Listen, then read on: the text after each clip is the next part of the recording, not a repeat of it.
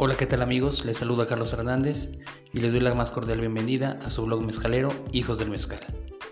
Estamos muy contentos y muy emocionados porque estamos estrenando el primer capítulo de la temporada número uno de este podcast. También te invitamos a que visites la página www.elblogdelmezcal.com y que nos sigas en todas nuestras redes sociales en Facebook nos encuentras como arroba el blog del mezcal. Ahí podrás encontrar noticias, datos curiosos, historia y toda la información relacionada al tema del mezcal y de los destilados mexicanos. Sin más, damos comienzo a este episodio.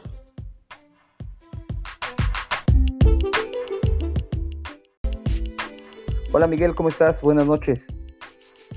¿Qué tal? Muy buenas noches a todos los seguidores. Muchísimas gracias por esa presentación. Y pues realmente nada más te puedo decir que soy un enamorado del mezcal. Muchas gracias Miguel. Al igual que todas las personas que nos escuchan eh, en este podcast, pues sí, lo, dices bien, somos enamorados del mezcal, somos gente que aman el mezcal, las tradiciones que tenemos, las bebidas ancestrales y toda la, la bella tradición de los destilados mexicanos. Oye, pues eh, muchas gracias por darnos el honor, eres el padrino del podcast, eres el invitado número uno que tenemos y contigo nos arrancamos. Entonces era bien importante comenzar de una manera contundente y entrar por la puerta grande. ¿Cómo ves? Pues muchísimas gracias, es un compromiso muy fuerte, espero que la charla del día de hoy sea completamente de su agrado y pues aquí estamos, vamos a, este, para adelante, que tiene que ser esto todo un éxito. Muchísimas gracias, sí, así es. Pues bueno, vamos a comenzar un poquito con los orígenes del mezcal. Cuéntanos un poco, muchísima gente tiene duda sobre el origen del mezcal, que si es prehispánico, que si lo trajeron los españoles, que si ya se destilaba desde la época de los aztecas. Cuéntanos un poquito sobre el origen, por favor, Miguel Ángel. Mira, eh, para serte sincero, vamos a meternos ahí en temas sensibles porque está este tema muy polarizado entre la gente que dice que sí, efectivamente el mezcal es completamente de las épocas precolombinas y hay otros que no, que es completamente posterior a la conquista. Lo que vamos a decir es que reconocemos que el mezcal tiene tres orígenes. Uno que es el histórico, que nos habla esto de que sí, la destilación era eh, precolombina o prehispánica y se hacía mediante la destilación de las ollas capachas y su origen es en Colima, posteriormente Tlaxcala y mucho tiempo después llega a Oaxaca. Eh, este tema es muy sensible, te digo, sobre todo para la gente purista, porque siempre piensa que no, que no, que los alambiques los trajeron los españoles, lo cual es cierto, pero en la época prehispánica la producción de mezcal se hacía con un interés eh, religioso. Eh, quien tenía acceso era únicamente el sacerdote y la misión del sacerdote era eh, hacer ese link con las deidades para poder preguntar si iba a haber guerra, para buscar la mejor época de siembra, todo ese tipo, ¿no? De hecho, la destilación, de acuerdo a las comprobaciones de los especialistas en la rama como eh, Daniel Sinsumbo, eh, Serrapuche, la maestra Serrapuche, se me olvidó la otra maestra, ahorita su nombre, nos dicen que la destilación en aquel entonces no eran más de 200 mililitros y su graduación alcohólica oscilaban alrededor de los 20 grados de alcohol volumen. Entonces te das cuenta que con estos volúmenes eh, la producción o la gente que tenía acceso a él era completamente limitada. Es cierto que cuando llegan los españoles, ellos traen los alambiques, se le copia mucho de a, los indios filipinos que también traen los españoles, que ellos destilaban eh, la tuba, que es un destilado de coco, eh, y empiezan a trabajar con ellos. Entonces nosotros, los nativos en ese momento, empiezan a verificar y a copiar los procesos y hacerse de sus alambiques y empiezan a procesarlos y es cuando se empieza a masificar el mezcal. Eh, por el término o por el lado comercial, decimos que el origen del mezcal es en el estado de Guanajuato. Sobre todo con el marqués eh, en aquel entonces Marqués de Berrio y Conde de Valparaíso, que era una persona que se dedicaba en aquel entonces a la minería y a la pólvora. Por lo tanto, su riqueza era bastante prominente y tenía su hacienda, que era en aquel entonces la hacienda de Jaral de Berrio, que abarcaba del norte del Estado de México al sur del Estado de Durango. Eh, esta persona se hablaba de tú a tú con la corona española y les hacía ciertos préstamos a, la corona para solventar algunos gastos aquí de la Nueva España y por lo tanto le tenían en alta estima y le cumplían prácticamente casi todos sus caprichos. Posteriormente tenemos el origen más tradicional, que es el que todo el mundo conoce, que es Oaxaca, donde su riqueza se debe a su gran diversidad de agaves que tienen o que nos presenta. Por lo tanto, es uno de, la, de los estados que más, más este, representativo de lo que es el mundo del mezcal el día de hoy. ¿Cómo lo ves, este, mi estimado Juan Carlos? Muy interesante, justamente los tres puntos que mencionas. Entonces podemos resumir que el origen histórico de Colima, el origen comercial en Guanajuato y el origen tradicional y lo que ha catapultado, de hecho hoy más del 80%, si estoy en lo correcto, si no ya me corregirás, Master, eh, de la producción, más del 80% del mezcal hoy en día es de origen oaxaqueño, ¿es correcto? Es correcto, y fíjate la ironía de esto. Eh, el lugar donde históricamente nace el mezcal, por así decirlo, es Colima, y Colima actualmente no cuenta con denominación de origen. Sí, estás dando en, un clavo eh, y un tema bastante importante, lo que es la denominación de origen. Por ahí vemos una controversia por cuestiones del Consejo Regulador del Mezcal que solamente reconoce a unos estados, a nueve de doce. Me gustaría que nos platicaras un poco sobre la denominación de origen y cómo es que estamos actualmente. Sí, mira, eh, realmente lo que está pasando es que eh, la actual denominación de origen mezcal contempla dos estados de la República Mexicana que su producto siempre y cuando sea a base de 100% agave endémico de las regiones será reconocido como mezcal siempre y cuando cumpla los procesos de la norma NOM 070 SCFI 2016. Pero eh, en aquel punto eh, la integración de los estados de Aguascalientes, Morelos y Estado de México se encuentra actualmente en un litigio legal, ya que la entidad certificadora en ese momento, que era el Comercap o actualmente denominado como CRM, eh, metió una controversia y se encuentra con un amparo para no poderlos certificar como mezcaleros a ellos. Es una una estrategia de protección. Ok, es decir, eh, legal. Perdón, ¿te escucho? Sí, justo. Eh, es como legalmente tenemos dos estados que cuentan con la denominación de origen porque así lo estipuló el diario oficial de la federación. Pero entiendo que estratégicamente el Consejo Regulador del Mezcal no reconoce a estos últimos tres o no los está certificando que es Aguascalientes, Estado de México y Morelos mencionaba, ¿cierto? Es correcto. ¿A qué se debe esta problemática? Es que eh, obviamente la entidad certificadora, el CRM, está cuidando los intereses de los productores ya inscritos, los actuales, y está buscando el bien para todos. Pero también suena irónico porque eh, lo que tiene que hacer el gobierno mexicano a través de la Secretaría de Economía es ponerse a trabajar y hacer, hacer su chamba. ¿A qué me refiero? Tiene que buscar la generación de nuevas denominaciones de origen. Es decir, en Morelos el producto se le conocía como refino antes de entrar a la denominación de origen mezcal. El refino es un ensamble principalmente de agave angustifolia y agave tequilana Weber de endémicos de esa región con un sabor característico y que si tú lo buscas a través de la historia te va a remontar al general Emiliano Zapata. Tiene su propia identidad, su propia existencia, su propia historia, pero cuando los agregas a la denominación de origen mezcal va a perder todo eso y va a ser uno más. Eh, ¿Qué pasa con el Estado de México? El Estado de México, su producto se le denominaba criollo, haciendo referencia al agave endémico de la región. Eh, sobre todo es un angustifolia, el cual también es endémico de la, de la región, te da unos aromas, una textura, un sabor, es muy rico organolépticamente, pero no se compara con una agave angustifolia del estado de Oaxaca. Pero también ya se metió a la denominación de origen y, oh, disculpa, ya perdió toda esa esencia.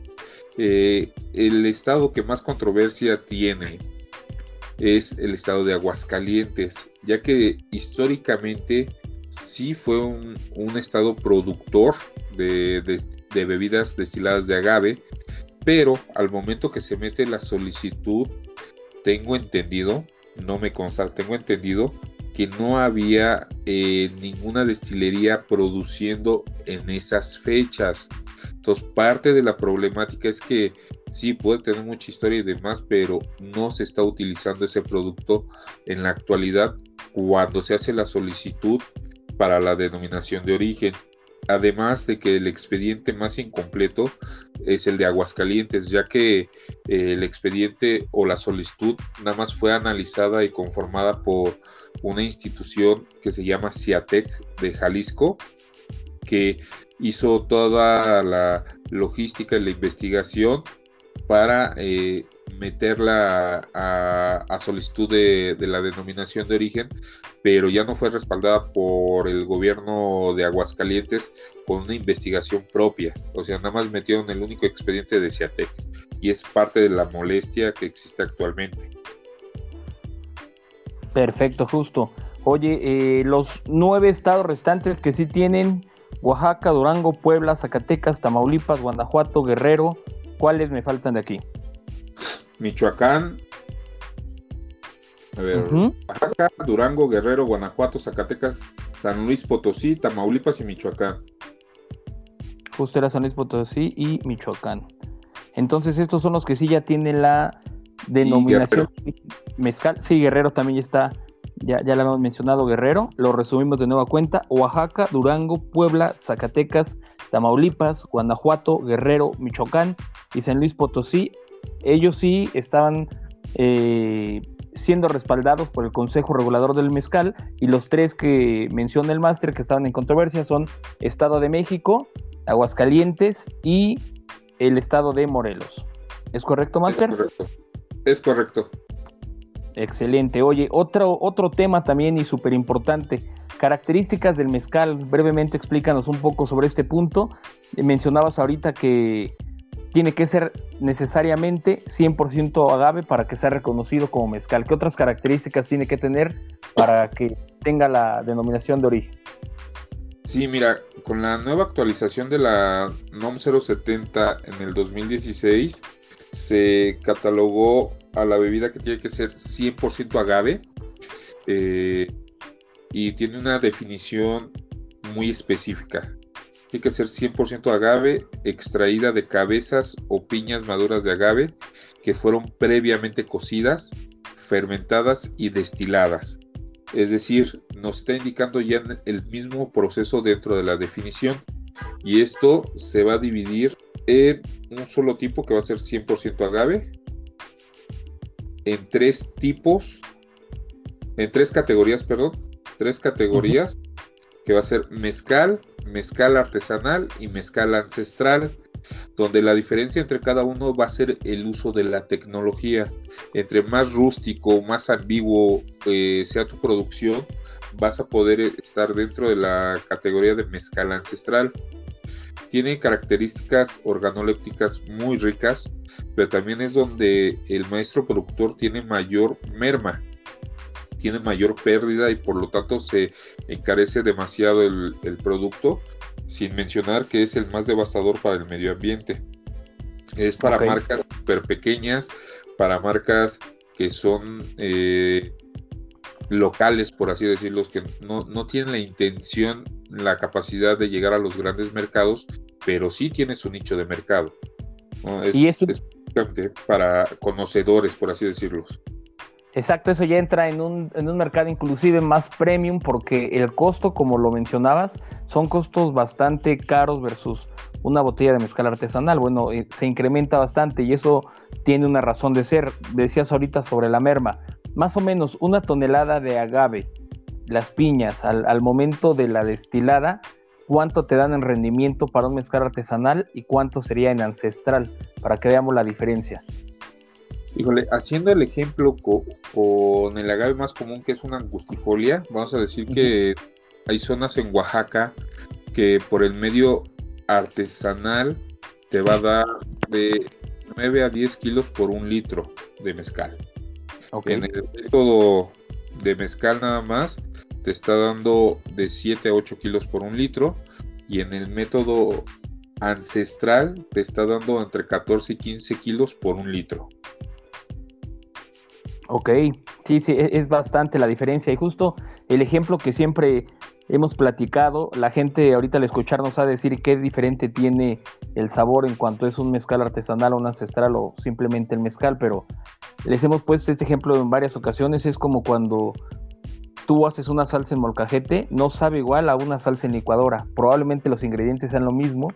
Es más, cuando cocinamos con carbón, sabe completamente diferente a si cocinaras en una estufa. ¿Estás de acuerdo, Master? Creo que ahí viene el toque de cada uno de los procesos porque cambia completamente los sabores, los aromas y eso es, es mi punto de vista. No sé tú qué opines.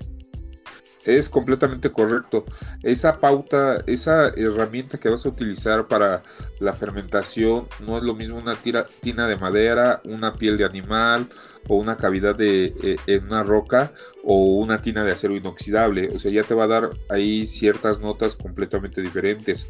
O en las moliendas, ¿no? No es lo mismo machacarlo a mano con una hacha, con un este, mazo donde empiezas a salpicar y ya tienes mucha merma porque estás salpicando demasiado, a utilizar eh, la tabona que es el animalito con la piedra que están jalando, o utilizar desgarradoras, utilizar molinos o utilizar difusores para el proceso de la molienda donde te va a eficientar tiempo, dinero y esfuerzo y obviamente la merma entre más tecnología menos va a existir.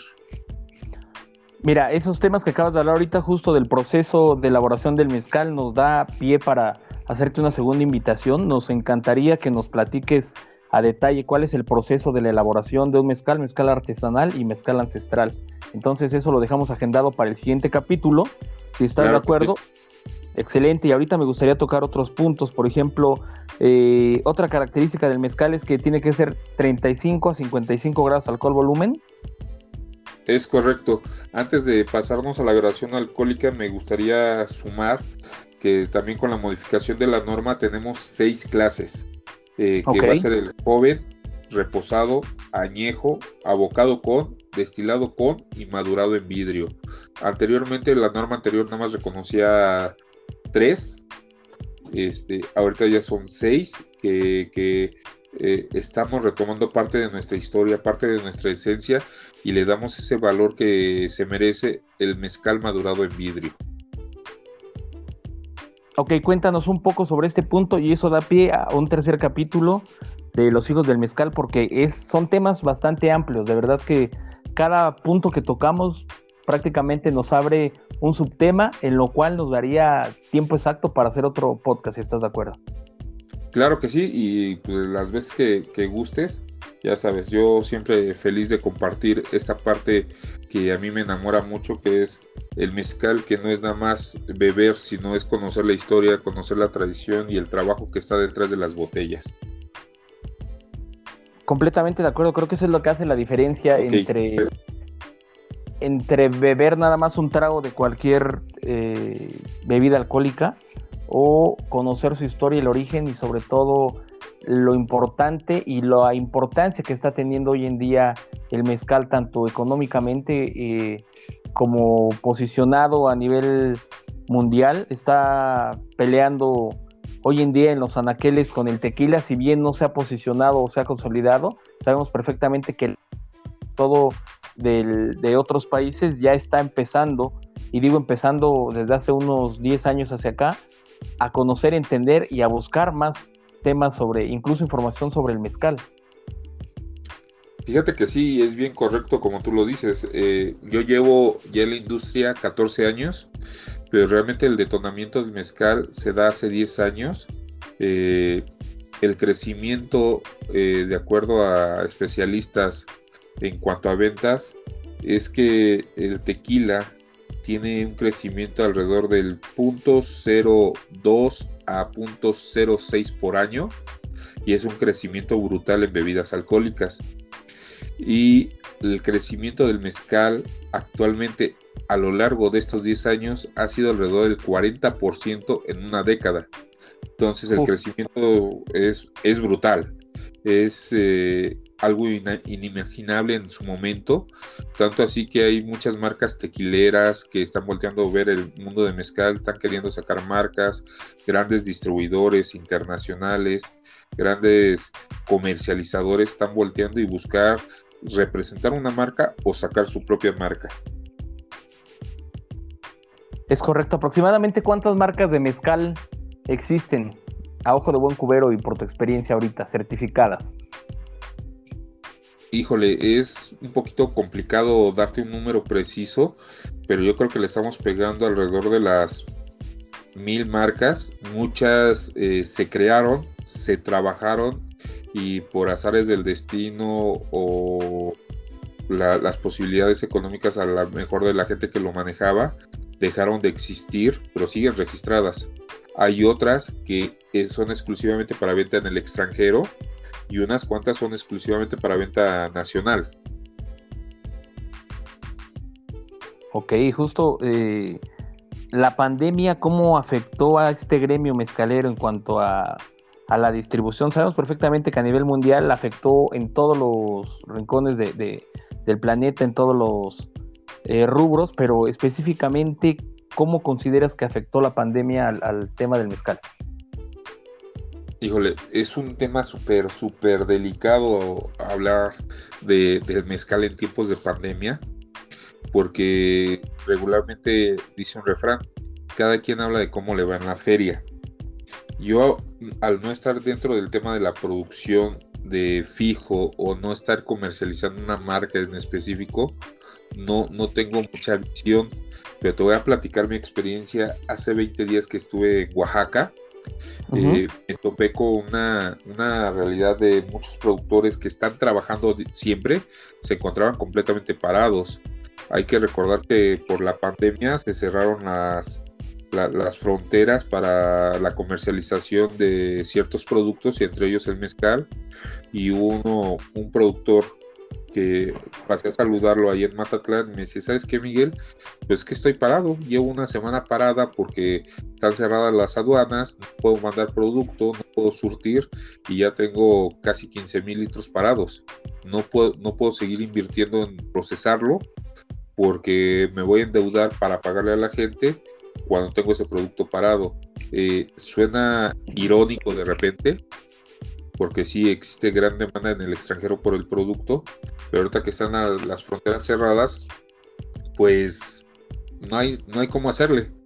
Y asimismo me topé con otro buen amigo que estaba por inaugurar una segunda destilería, la cual se ve que le pusieron mucho cariño, que no fue nada barata, pero un concepto completamente diferente. Aparte de de trabajar en esa destilería es un poquito más como parador turístico, restaurante, barras de degustación, etcétera. Entonces se le está abriendo el panorama para no enfocarse nada más a un solo canal que va a ser el mezcal, sino diversificar para que así les vaya. Asimismo tengo otros amigos que eh, tomaron la iniciativa de sacar su propia marca de mezcal a finales del 2019 y pues la pandemia les paró todos los, todos los pasos, ¿no? todos los trámites y demás. Y la verdad es de, reconocerles porque no se han echado para atrás, pero sí, van paso por paso. Sí, claro, esperemos que esto cada vez se mejore un poco y que la gente pueda continuar, sobre todo los maestros productores, que como bien dices, si no hay mercado, pues no hay manera de que ellos puedan distribuir su producto. Esperemos que, esto se normalice a la, a la, brevedad posible. Oye, otro punto que te quería preguntar también, siempre la gente confunde el tequila con el mezcal, me refiero a, creen que es lo mismo, creen que viene del mismo agave, creen que la sensación organoléptica al momento de que prueben la bebida va a ser exactamente igual. Regálame cinco diferencias o características entre tequila y mezcal, porfa. Híjole, la primera y la más importante vamos a decir que va a ser la denominación de origen. ¿Qué quiere decir esto? Es que dentro de la denominación de origen nos indica qué materia prima, qué territorio geográficamente hablando vas a utilizar, qué procesos de elaboración, qué regulaciones tienes que especificarte para poderlo acreditar como tequila o como mezcal. Cualquiera de las dos tiene sus reglas precisas.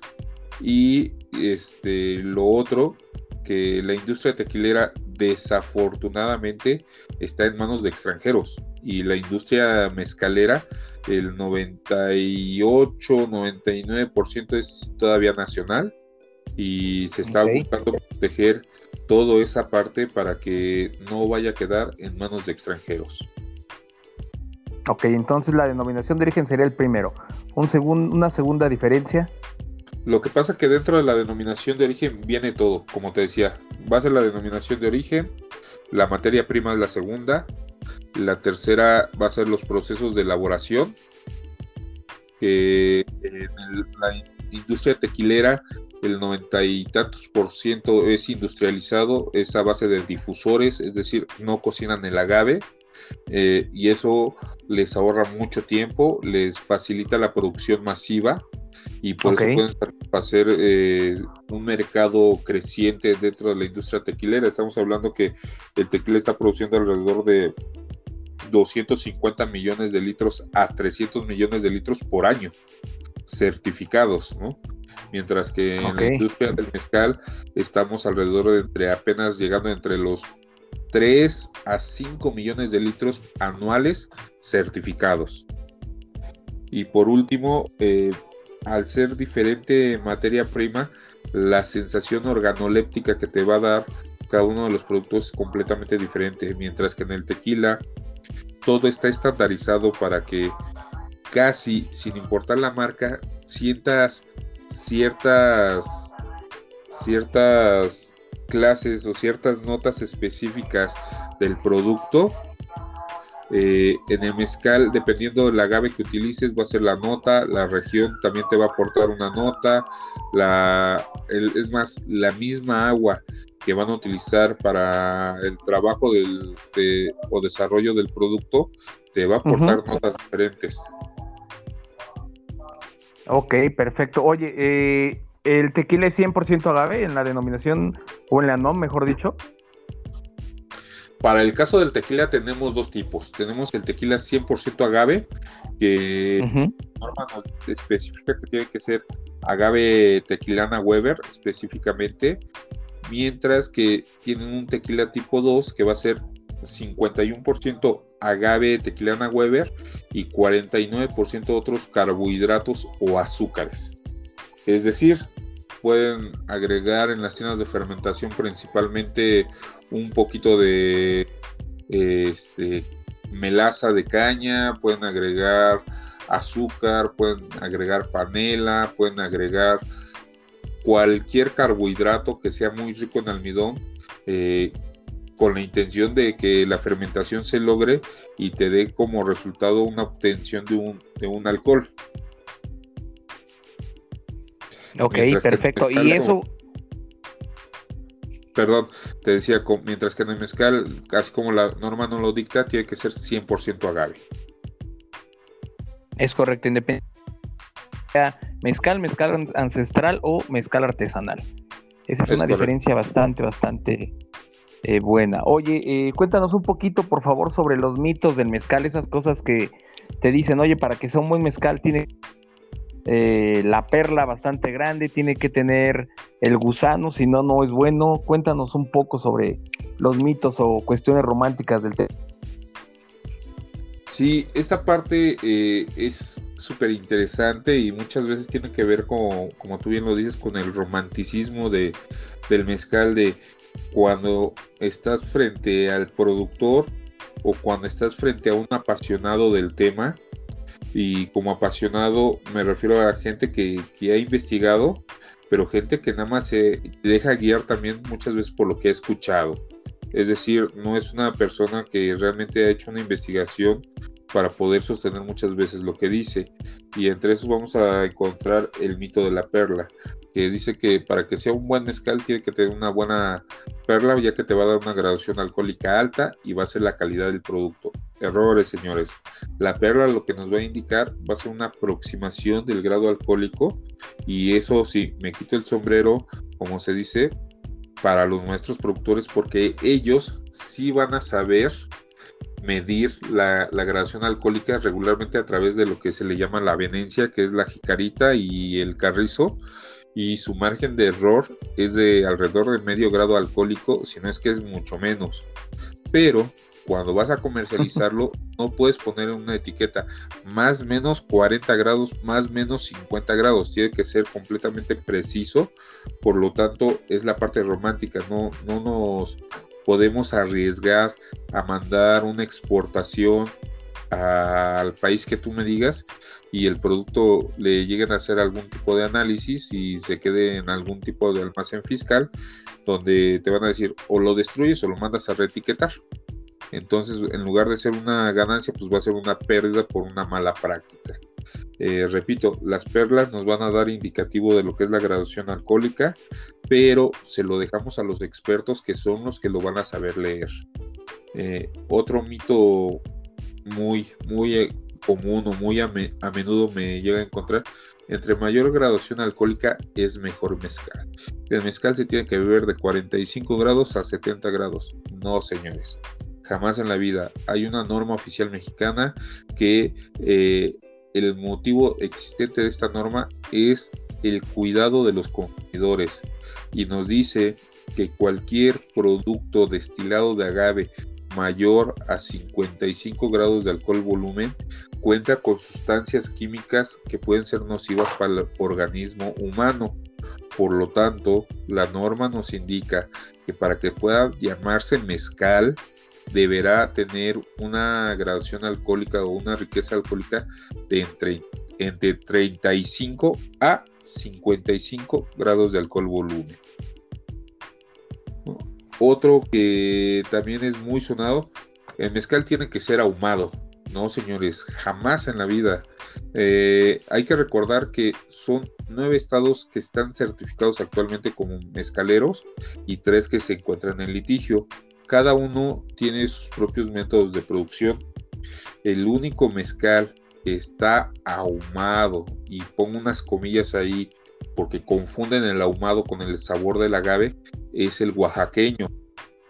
Eh, regularmente el mezcal de otros estados es cero humo, no sabe nada ahumado, pero sí pasa mucho que eh, la gente llega a confundir esta parte del ahumado con el agave cocido y se va a dar cuenta hasta el momento que pueda degustar o comer un poco de lo que es el agave cocido recién salido del horno, obviamente ya frío, se van a dar cuenta y van a decir, ah, este es el sabor que tiene que tener mezcal. Ah, perfecto, concuerdo con ellos. Es agave cocido, no es ahumado. Eh, ok. Hay otros que te dicen que si es un buen mezcal, lo primerito que tienes que hacer cuando te lo sirven es tomar un poquito con tus dedos y ponértelo por encima o en el torso de la muñeca, esperar a que se seque y después lo tienes que oler. Señores, eso no se le hace a un whisky, eso no se le hace a un coñac, ¿por qué se lo vas a hacer a una bebida de tu tierra? Hay que respetar el producto, no se tiene que hacer por una simple y sencilla razón. Todos tenemos un pH diferente. Y al tener un pH diferente, cuando tú le agregas el mezcal, ya estás contaminando la muestra. Por lo tanto, te va a dar un aroma muy específico, pero exclusivamente para ti que solo tú vas a poder encontrar y solo tú vas a poder analizar. Mientras que para el resto de la gente va a ser un aroma completamente distinto. Para eso tenemos los recetores adecuados, que son las copas. Una copa eh, tulipán, una copa flauta, te puede servir perfecto. Incluso una copa coñac. Perdón, una copa coñaquera te puede servir también muy bien para realizar esos ejercicios sin ningún problema y vas a encontrar exactamente las notas del agave primeramente que son las notas primarias posteriormente notas secundarias que van a ser las que te van a armonizar como frutales, eh, un poquito de, de, maderas, posiblemente puede ser, este, flores, perfumes, que todo eso viene explicado dentro de una rueda de aromas y sabores que se tiene eh, para el mezcal desarrollada una primera rueda de aromas y sabores por Asociación Procultura de Mezcal para gente que está empezando a estudiar toda esta parte con términos muy simples que todo el mundo podemos entender, como puede ser eh, vómito para no decir términos lácticos, ¿no? O decir de gato para no decir amoníaco, o decir eh, químicos para no decir cetonas, etcétera. Entonces, esa rueda de aromas y sabores es muy fácil de entenderla y muy interesante los ejercicios cuando te sientas a realizar esos ejercicios. Eh, otro. Tenemos también. Ajá, dime. Justo lo que acabas de decir ahorita, la organización, la, mm, sensación organoléptica, a lo mejor para los amigos que nos escuchan y no tienen conocimiento de qué es esto, explícanos un poquito más a detalle, Master, por favor, y por qué te refieres al tema del vómito. Yo recuerdo mucho que hay un agave muy específico, ahorita tú no vas a decir cuál es, que cuando lo tomamos siempre en las notas dices, ucha, esto tiene una nota como a vómito de bebé, pero en realidad hacemos referencia al tema láctico. ¿Y por qué? Cuéntanos un poquito de dónde vienen todos estos sabores y olores que nosotros tenemos, por favor. Sí, mira, eh, todo esto se debe a los procesos químicos que se generan dentro de la planta al momento de cocinarlos.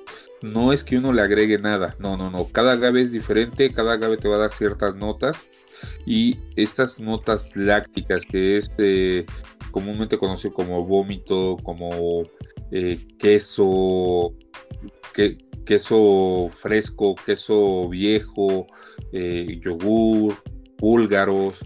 Muchas veces la gente, Yakult también. Este, muchas veces la gente no lo sabe definir así y lo huele por primera vez. No sé por qué siempre se les viene un bebé vomitado. Que queda, les queda ese aroma. Y eso pasa principalmente con los cupriatas y algunos salmianas, sobre todo del estado de Guerrero. Es como una característica de, esos agaves. Incluso algunos tobalás también llegan a tener una presencia eh, bastante de, estas notas. Y el término organoléptico hace referencia a esos aromas que vas a percibir en un producto y lo vas a complementar con los sabores, ¿no? Dice el maestro Fortino Ramos eh, que el mezcal tiene que ser cumplidor. ¿A qué se refiere? Lo que hueles en la copa tiene que ser exactamente lo mismo que vas a encontrar al momento de paladearlo. Cuando no pasa esto, mezcales eh, quiere decir que hay, hay un posible detallito, hay un posible problema porque no está en armonía ese producto. Ok. No sé si tienes alguna otra duda. No, muchas gracias por la aclaración. Más bien, me, gustaría platicar justo un poquito sobre los maestros productores. Ahorita hablabas del de, buen Fortino Ramos. Eh, hoy en día, hacer eh, mezcal es negocio y te pregunto esto porque mucha gente pensará, pues obvio, porque si no nadie lo haría, pero recordemos una cosa, lo platicábamos al inicio, el mezcal tiene 10 años aproximadamente que fue el boom y ahorita encontramos muchas marcas, pero anteriormente veían al mezcal como una bebida, eh, incluso lo decían de manera despectiva, ese, ese, el mezcal es una bebida para albañiles, así lo ofendiendo en principio a los maestros de la construcción y dos, pues no se sentían ni siquiera los mismos originarios de, muchas zonas mezcaleras con el orgullo que actualmente lo hacen. Lamentablemente, un litro de mezcal antes recuerdo que costaba 20 pesos y lo hacían por amor. Uno, para que no se perdiera la tradición. Dos, porque era el oficio que les habían heredado sus padres. Y mira, ahorita nadie se imaginaba que unos años después iba a ser el boom y hoy en día eh, la pregunta también va encaminada hacia el tema de los impuestos, porque sabemos perfectamente que por ahí del 70, 76% es lo que se le va a un maestro productor en pagar de impuestos. Es por eso la, la, pregunta un poco abierta. Hoy en día, ¿consideras que es negocio o de qué manera podríamos incentivar, incluso solicitar a las autoridades que tuvieran algunos estímulos por ahí los maestros? Sí, fíjate que la elaboración de mezcal, eh, conocido con, muchos colectivos que existen en el medio, tipo Sabe Mezcal, las mujeres del mezcal, que quieren catalogar el mezcal como una artesanía líquida, definitivamente. Eh, ¿Es negocio? Sí, sí es negocio, pero obviamente para los inversionistas que regularmente resultan ser los inversores, al productor hasta hace dos, tres años no se le daba ese reconocimiento, no se le tomaba en cuenta. Eh, sí, existen un montón de marcas y detrás de esas marcas siempre va a haber un productor, pero lo que caían era que no existía el pago justo. Ahorita ya se está cambiando esa, esa definición, esa verdad, donde se busca eh, el pago justo, ese reconocimiento a los productores, porque obviamente sin ellos y sin los maestros maguilleros no tuviéramos producto, ¿eh? definitivamente.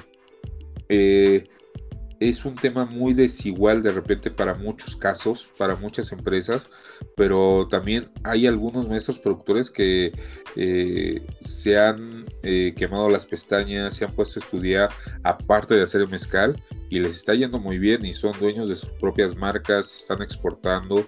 Eh, pero es, así, es muy difícil, es un tema difícil porque no todos los productores tienen esa facilidad de eh, producir y ponerse a estudiar para poder ir creciendo poco a poco.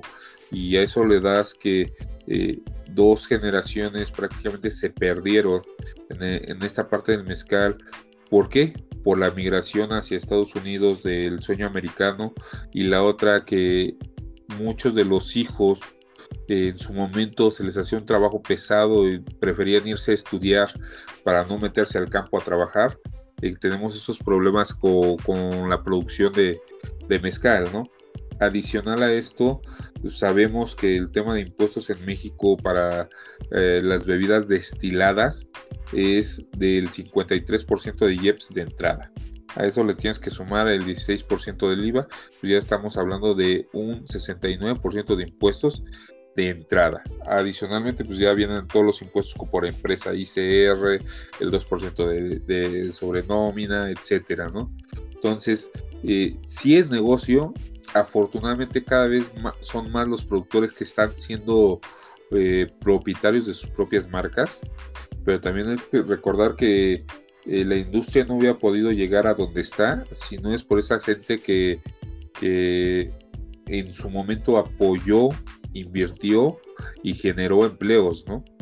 Eh, yo sé que muchos van a existir un poquito de, discordancia conmigo porque también mucha de esa gente hizo mucho daño al segmento, pero fueron los menos, fueron los pocos. Este, definitivamente un aplauso y mi reconocimiento para todos los maestros productores que en el momento que tú tienes la fortuna de ir al campo, platicar con ellos, te cambia la perspectiva del mezcal. Eh, increíblemente, ¿no? Valoras todo, todo lo que está detrás de una botella. Sí, porque nosotros estamos acostumbrados a ver la botella ya terminada en el, en el anaquel, pero en realidad para que exista el producto como tal, pues tiene que pasar por el proceso primero del crecimiento del maguey, que por lo menos nos va a tardar hasta siete años para, que crezca. Entonces, eh, ese es un poquito o es más bien el tema del por qué el mezcal mucha gente dice que es caro.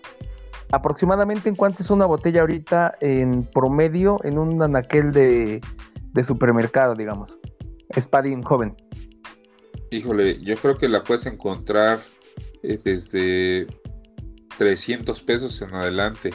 Más bien yo quisiera hacer la analogía con de la siguiente forma nos dice los números de los maestros productores que actualmente fabricar un litro de mezcal al día de hoy, cuando no es volumen, nos está costando alrededor de entre 200 y 250 pesos por litro.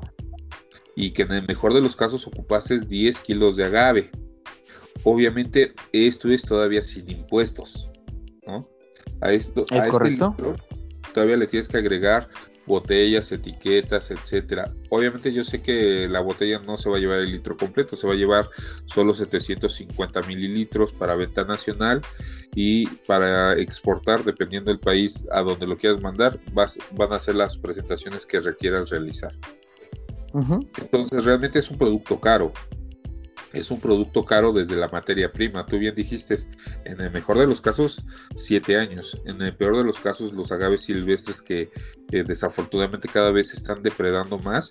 Tenemos unos marmoratas conocidos como tepestates que pueden tardar más de 30 años eh, en madurar para poderlos procesar. Ah, existen algunos Karwinskis de más de 40 años. Entonces imagínate, prácticamente lo siembras tú y la siguiente generación lo puede aprovechar. Entonces, sobre todo, existe un, hambre desmedida por esto de los agaves silvestres y el problema que la gente que lo está pidiendo no entiende lo que es un agave silvestre, no lo sabe reconocer, nada más dice, ay, a mí me gusta el cuiche, no me gusta el tobasiche, te estás hablando del mismo agave, ¿no? Entonces es un problema que, de cultura todavía. Eh, el mezcal empieza a detonar cuando gente importante de, de, de, de, la política, de los medios de comunicación, de la música, del cine, empiezan a conocer el mezcal y se vuelve un producto eh, con, con, esa hambre de, de, del mexicano del yo puedo, yo quiero también, si él lo puede tomar, yo también lo puedo tomar, ¿no? Eh, en México somos muy elitistas o muy malinchistas también con nuestros propios productos y desafortunadamente no los pelamos hasta que llega un extranjero y nos lo presume y nos uh -huh. empieza a hablar maravillas de nuestro producto y es ahí donde a nosotros nos cambian el chip y dicen, ah caray, este, ¿por qué esta persona que no es de México sabe más que yo? Y Por es cuando supuesto, sí. vamos a enfocar y es donde nos pegan en el orgullo y en el ego. Sí, lamentablemente a veces el extranjero, como bien lo mencionas ahorita, se preocupa desde nuestra, eh, por la cultura, por las bebidas, por esas cuestiones que nosotros damos por hecho que siempre hemos tenido y vamos a tener y ni siquiera nos tomamos la molestia por investigar un poco más de las raíces, del proceso, del cómo se elabora. Mencionaba ahorita lo de cuánto es el costo promedio porque justo quería llegar a ese punto. Ahorita decías, es 200, entre 200 y 250 solo para la materia prima, más la etiqueta, más la transportación, más el pago a tus empleados, más los impuestos, más, ese es el punto a donde me refería, que sí es negocio. Entonces, justo lo dijiste ahorita, siendo en volumen, probablemente ahí es donde vas a ver la, la, economía, pero lo decías también hace ratito, los maestros productores cada vez son más los que están haciendo su propia marca y eso, de verdad que eso me da muchísimo gusto, al igual que, que a ti lo hemos platicado en varias ocas ocasiones, que de verdad el maestro mezcalero, el maestro productor sea reconocido, porque anteriormente no lo era. Es correcto, y es una, una lástima en su momento y muchos años atrás que no se le reconociera. Y el día de hoy es un gozo presumir a los maestros productores y estar conviviendo con ellos y saber que ella se fue a viajar para hacer la presentación de su propio producto en países de X, Y o Z de cualquier continente. Es muy motivador y para nosotros los enamorados del producto, de la cultura, de la tradición, de la historia, son eh, herramientas que nos impulsan a seguir adelante, ¿no? Y nada más tomando una pequeña aclaración, el ejemplo que te hice del costo de producción es específicamente para el agave angustifolia o conocido como espadín. Si nos vamos a agaves silvestres y demás, obviamente van a crecer lo, los costos de producción. Sí, exactamente. Justo, eso, eso es lo que me gustaría platicar igual en otro podcast, los tipos de agave y el, sobre todo, eh, toda la gran variedad que tenemos en México, dependiendo también del estado, y lo mencionabas justo al inicio, dependiendo del suelo, son los nutrientes que va a obtener el agave y eso al final de cuentas se va a ver reflejado en los sabores y en los aromas que vamos a beber en la copa. Entonces eso da, da pie a otro podcast que con muchísimo gusto por ahí te vamos a estar haciendo la invitación para que nos acompañes. Oye, Master, otro punto. ¿El mezcal se bebe solo? Vamos a hacerte tres preguntas directas, ahorita tú no las vas contando. ¿El mezcal se toma solo? Eh, me gustaría también que me platicaras un poquito sobre la mixología de, con mezcal. Y hemos visto por ahí muchas veces que nos dicen, voy a hacer una cata de mezcal. Te invito a una cata. Justo, el punto es la diferencia entre cata y una degustación. Por favor, Master. Ok. Eh, en gusto se rompen géneros. Eh, los puristas siempre van a tomar el mezcal solito, definitivamente. Eh, a mí en lo personal, te digo, soy un enamorado del producto. Me gusta acompañarlo con un chaser o una agüita natural o mineral, definitivamente. en temporada de calor ¿por qué no con una cervecita? Digo, en gusto se rompen géneros, pero siempre cuidando ser o buscar la convivencia, no el, no el punto de embriaguez. Eso va a ser una consecuencia por el consumo de alcohol definitivamente, pero nunca tiene que ser la intención de embriagarte cuando vas a abrir una botella de mezcal. Eh, la intención tiene que ser compartir, convivir, eso es lo que tienes que hacerse. Si hay quienes también lo toman con rodajas de naranja, sal de gusano, sal de chapulín, ahorita ya hay sales de muchos sabores, también se vale. Digo, en gusto se rompen géneros, ¿no? Este, ¿quién soy yo para decirles no, nada más se toma de esta manera? Porque te digo, yo en lo personal, eh, un buen este, vasito de veladora o una buena jicarita siempre la voy a acompañar una agüita mineral o si es, hace mucho calor con un poquito de cerveza este, la mixología de mezcal o la coctelería es eh, un punto de acceso para aquella gente que le tiene miedo al mezcal, que le da miedo probarlo solo. tú lo vas a ir guiando a través de la coctelería, de diferentes sabores, de la mezcla de, estos sabores y posteriormente le vas a poder presentar lo que es el mezcal solo.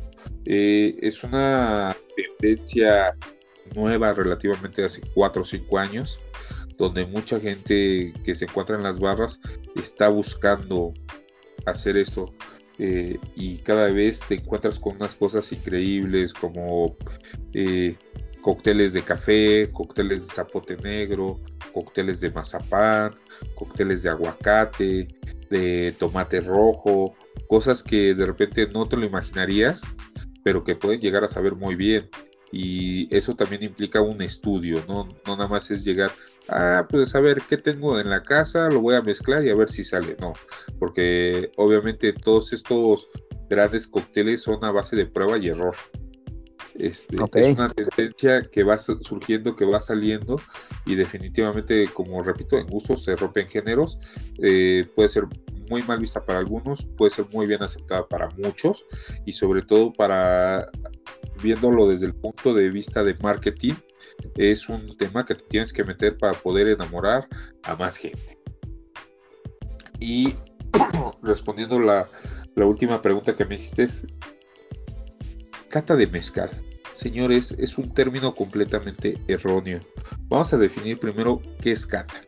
Cata es el análisis entre expertos de un producto en este caso de un mezcal, con fines de calificación para verificar la, la, riqueza organoléptica del producto y que para poder llegar a esta cata tenemos que seguir todo un protocolo, dentro de los cuales nos va a indicar que hay un horario específico en el día, no puede ser a cualquier hora. vas a tener que calificar, llenar unas hojas y vas a tener un tiempo eh, específico por muestra para poder calificar el producto. Mucha gente que ha tenido la fortuna de ser juez en algún tipo de concurso de bebidas sabe de lo que estoy hablando. Esas son las catas. Incluso los protocolos de cata nos dice que tienes que dejar de comer especiados siete días antes, picantes siete días antes. Si te gustaba fumar, tienes que dejar de fumar por un mes antes ese día eh, tu, ritual de aseo tienes que olvidarte de desodorantes, perfumes, cremas, tienes que ir lo más neutral posible, eh, tienes que vestir forzosamente de blanco, por lo ya sea blazer, saco, camisa blanca o filipinas si es necesario. para poder hacer los ejercicios de cata. Regularmente esos son entre las 11 de la mañana y las 2 de la tarde, dependiendo la región, la temperatura ambiente y la zona geográfica donde se va a realizar. No puede ser a cualquier hora y sobre todo en Ciudad de México cuando te invitan a una cata de mezcal, erróneamente dicho, siempre va a ser por la tarde noche. Entonces no vas a poder hacer un análisis sensorial del producto en ese momento. ¿Qué es lo que se va a hacer? Va a ser una degustación. ¿Cuál es la diferencia? La degustación la puedes hacer a cualquier hora. Lo único que te va a interesar saber va a ser, me gusta el producto, lo recomiendo, no lo, no, no lo recomiendo. Y dependiendo qué tan avesado sea tu paladar, qué tan experto seas en la materia, vas a ir definiendo los aromas, sabores que vas a ir encontrando y también va a depender de tu posibilidad de interpretarlo y transmitirlo con tus acompañantes. Exactamente, gracias por la aclaración, porque hemos visto muchísimas veces justo el mal eh, uso o el empleo incorrecto de la terminología. O sea, te invito a una cata y ya vimos ahorita las características para una cata y la diferencia. Lo más adecuado sería una degustación porque tal cual, o sea, son sobre todo, lo comentabas bien en la noche, y es para probar distintos tipos de agave. Evidentemente no estamos en contra de ello, al contrario, siempre hemos fomentado la cultura y la promoción del mezcal, pero también nos, nos gusta fomentarlo de la manera más adecuada posible. Eso, gracias por la aclaración, Master. Y otro, tema ya para, para cerrar el podcast. Eh, otros destilados, por ejemplo en México, no solamente existe el mezcal que ahorita está en auge, pero por ahí también tenemos sotol, bacanora, o incluso también de los fermentados como el, pulque o algunas otras bebidas que están por ahí despertando, eh, valga la expresión, como lo hizo en su momento el mezcal. Y cada vez van, ganando terreno, no solo en México, sino a nivel mundial también. Sí, es correcto. Fíjate que México es una nación tan, tan rica en, en cuestión de medio ambiente, tipografía, eh, tenemos todas las estaciones del año, tenemos todos los climas del año. El 90% del territorio nacional está cubierto por agaves. Existen alrededor del mundo más de 200 especies de agave y el 75% se encuentran dentro de nuestro territorio nacional. esto nos va a llevar a que muchos de los estados, históricamente hablando, alrededor de 28, 29 estados, tenían su propia bebida destilada de agave. Y eso enfocándonos nada más al agave. Adicionalmente tenemos eh, la caranda en el caso de Michoacán, que es muy sabrosa, pero es caña de azúcar. Tenemos el extaventú en la península, que es un licor eh, abocado con de, de abeja, es bastante bueno. Tenemos el sotol, como bien dices, de Durango, Chihuahua y Coahuila, que son tres estados con con una identidad de producto muy buena. Tenemos el Bacanora del estado de Sonora, que también espléndido sabor, muy, muy cuidado su proceso. Este, tenemos la raicilla, que apenas en el 2017 le otorgaron ya también la denominación de origen. Eh, no recuerdo si es 2017 o 2018, eh, te, lo, te voy a conseguir ese dato para confirmarlo, que le acaban de otorgar su denominación de origen a la raicilla. Tenemos el Tushka de Jalisco, el sur de Jalisco, parte de Colima. Tenemos eh, el Posh de Chiapas. Tenemos, tenemos muchas bebidas, hablando de bebidas tradicionales mexicanas. Adicionalmente, hemos copiado y en muchos casos hemos mejorado la elaboración de vodkas, de rones, de whiskies. Eh, eh, obviamente tenemos una tradición vinícola también aprendida de otros países que también está dando muchos frutos. Tenemos una larga trayectoria de cervezas, un una cultura de cerveza que está despertando, que son las famosas cervezas artesanales, donde las del norte tienen un sabor muy peculiar, pero las de algo no se quedan atrás. Y Querétaro también dice, yo, ¿por qué, ¿por qué no? Yo también puedo. Entonces tenemos una riqueza infinita hablando de bebidas y no solo alcohólicas, sino también tradicionales como el tejate, el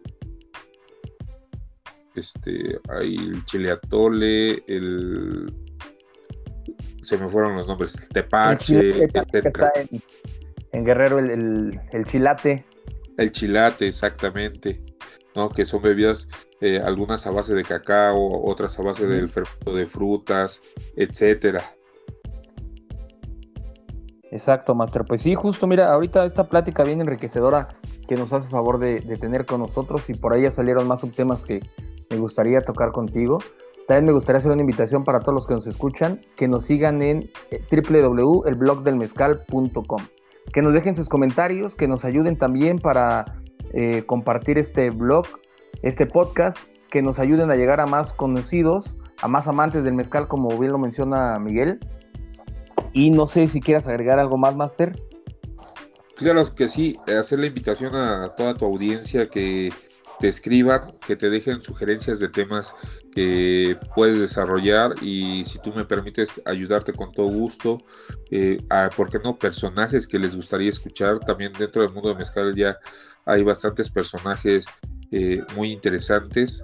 Eh, mis respetos para todos y cada uno de ellos. He aprendido mucho de, de ellos también. Este, yo tengo un dicho que todo absoluto se vuelve obsoleto. Eso lo aprendí durante la certificación de Master Mezcalier, que yo creo más adelante en algún momento platicaremos de ella, pero tiene toda la razón. Todo cuando tú dices, sabes que yo soy el único que lo sabe y demás, vas a ser primero en rezagarte.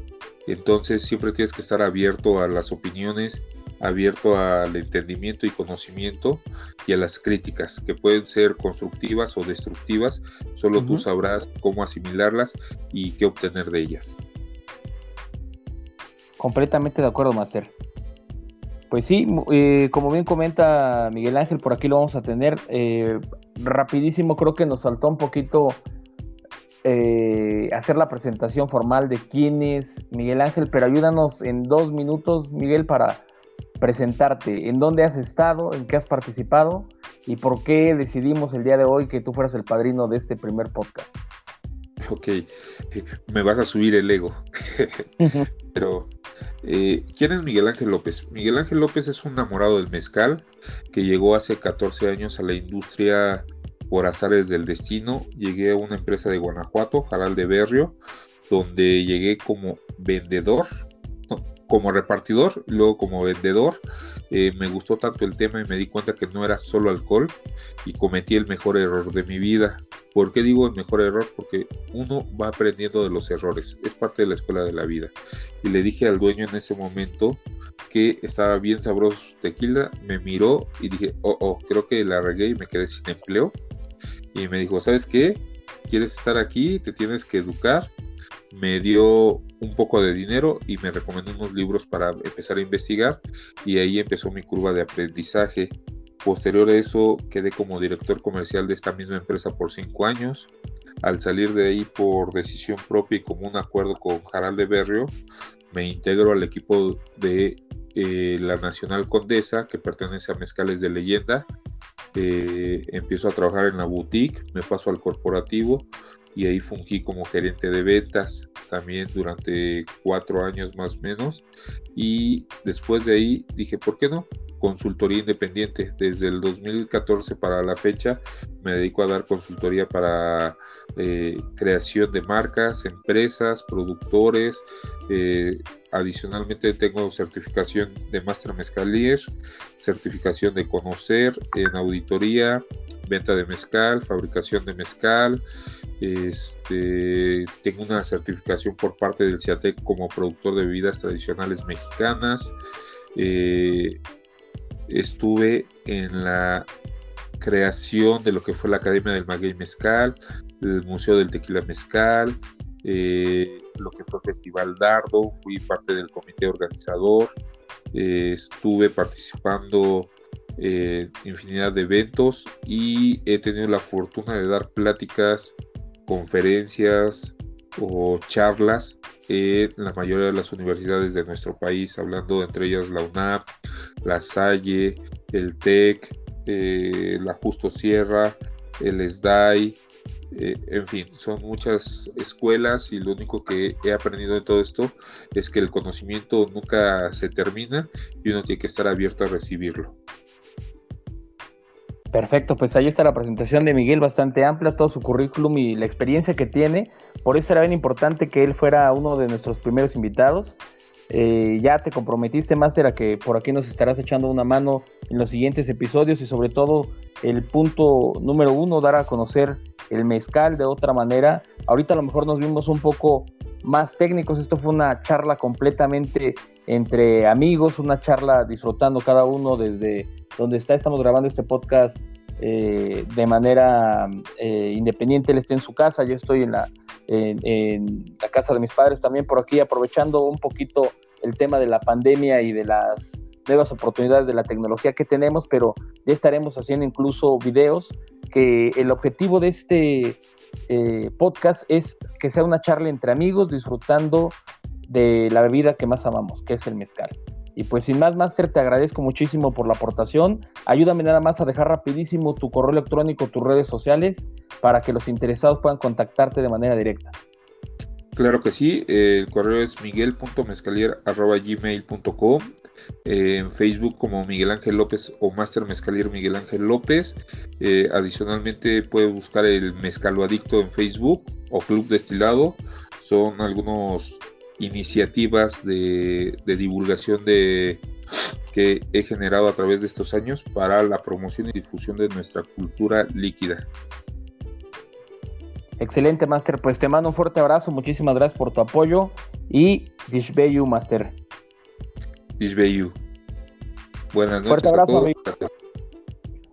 Claro que sí, buenas noches. Un fuerte abrazo. Y les dejamos todos los datos de Master aquí en la guía del podcast. Ayúdenos a compartir les mandamos un fuerte abrazo y bendiciones. Gracias, Master. Un abrazo. Hasta luego. Hasta luego.